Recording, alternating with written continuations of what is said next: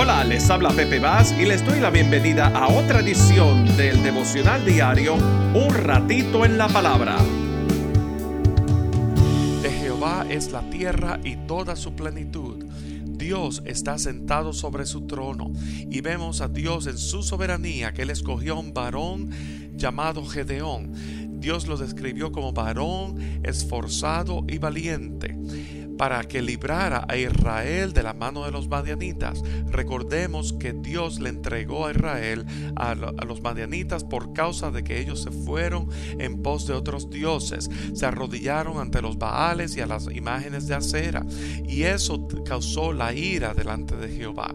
Y por consiguiente, la nación fueron empobrecidos y robados por causa de los madianitas. Y Dios lo permitió para que entonces Israel clamara a Jehová. Y en medio de ese clamor Dios levantó a Gedeón. Y vimos la vez pasada cómo Gedeón se puso límites sobre sí mismo. Él puso como excusa el hecho de que ven, viene de una familia pobre, el hecho de que él, él es el menor de la casa de su padre. Pero Dios no toma en consideración la condición del hombre. Él sencillamente, él llama a quien él le place porque Dios es un Dios soberano y todo fue creado por él y para Él con su poder, para su gloria y su honra. Y asimismo Dios nos creó para hacerse de un pueblo que le sirva y le honre.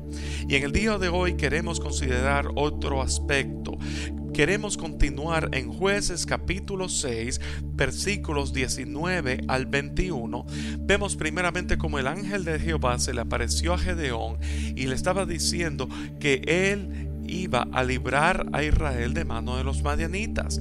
Y vemos cómo Gedeón le pidió señal de que efectivamente se trataba del ángel de Jehová. Gedeón fue a ofrecerle una ofrenda y las escrituras nos dicen que cuando Gedeón regresó con la ofrenda, la ofrenda fue consumida en fuego y el ángel de Jehová desapareció de la vista de Gedeón. Y en el versículo 22 dice, viendo entonces Gedeón que era el ángel de Jehová, dijo, Ah, Señor Jehová, que he visto al ángel de Jehová cara a cara. Pero Jehová le dijo, paz a ti, no tengas temor, no morirás. Y edificó allí Gedeón altar a Jehová y lo llamó Jehová Salón el cual permanece hasta hoy en Ofra de los Avierecitas.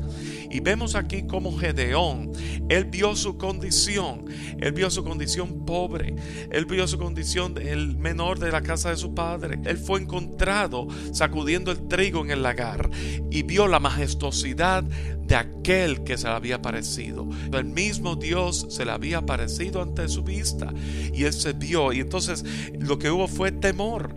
He visto al ángel de Jehová cara a cara. Esa fue la expresión. Y vemos en el Antiguo Testamento, en diversas ocasiones, Dios se aparece a distintas personas. Por ejemplo, vemos a Moisés, cómo Dios se manifestó delante de Moisés en el árbol de la zarza. Y cómo Dios le dijo a Moisés, quita el calzado de tus pies, porque el lugar donde estás santo es.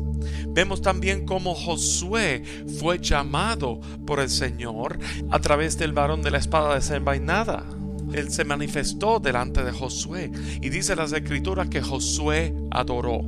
Y aquí vemos Gedeón, el ángel de Jehová se apareció delante de Gedeón y Gedeón edificó altar a Jehová y lo llamó Jehová Salón. Y Jehová Salón significa Jehová es paz.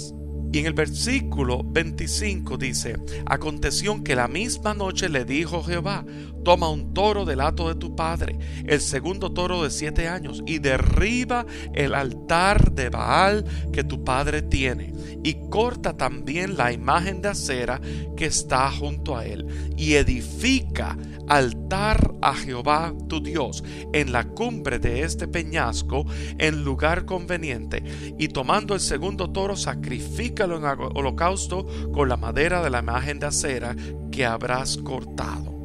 Y vemos aquí que Acera es una diosa femenina cananea de la fertilidad y es la esposa de Baal. Y la imagen de Acera era muy venerada en Jerusalén la fertilidad va más allá de lo que tiene que ver en el sentido biológico, tiene que ver con aquello que se relaciona a la prosperidad. Y muchas veces los israelitas se iban en pos de las imágenes de Baal y de Acera, se iban en pos de las imágenes de los dioses de las otras naciones, de las, sobre todo de los cananeos.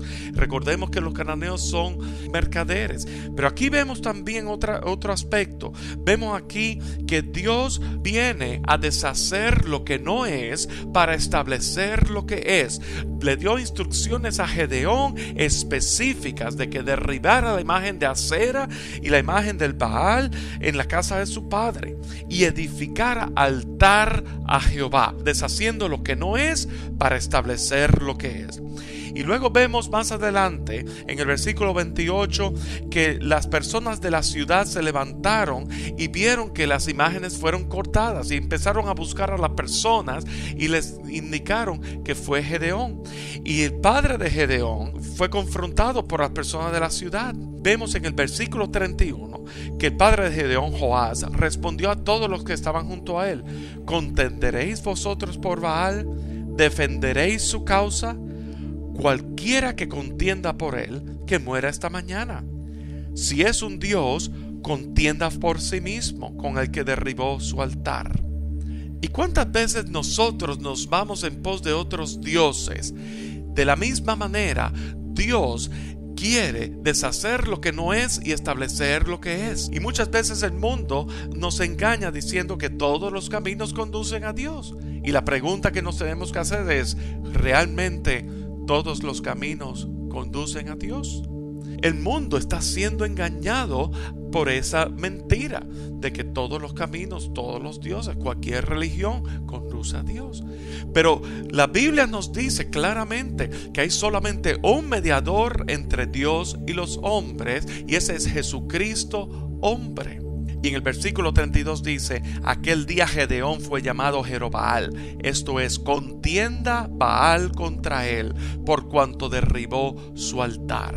Y en nuestras vidas hoy día, la pertinencia que tiene esta palabra es la siguiente.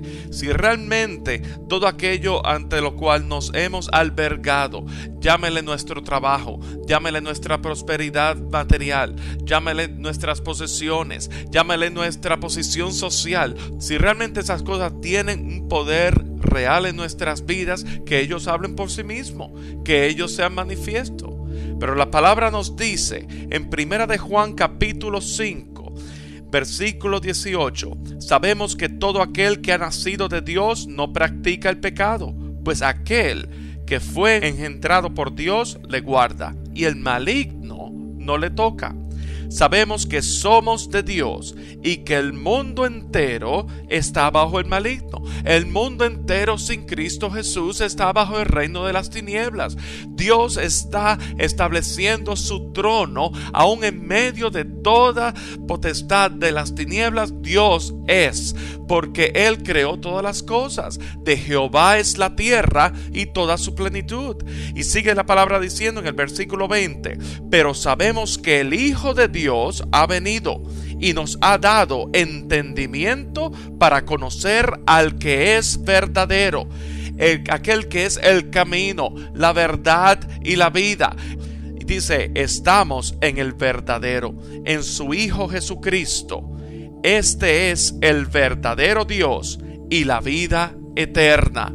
Las escrituras hablan por sí mismo y una vez más nos recalca que solamente en Cristo Jesús es el verdadero. Y finalmente en el versículo 21, el último versículo de Primera de Juan, dice, hijitos, guardaos de los ídolos. Ha sido establecido que en Cristo Jesús es el verdadero y nos advierte, guardaos de los ídolos. Dios te está haciendo una invitación a que tú te refugies en Él, bajo la sombra de su omnipotencia. Y solamente ese descanso y ese reposo lo puedes hallar en Cristo Jesús.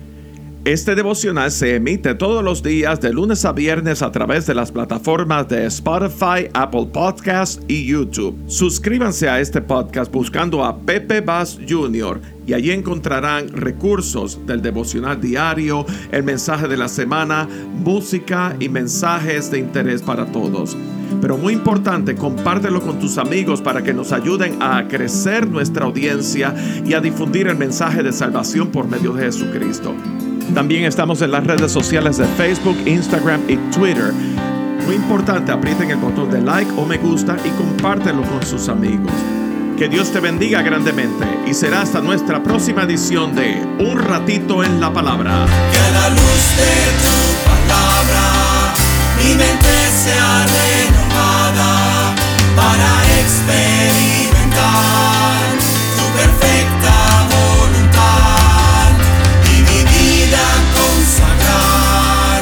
Adiós de mi.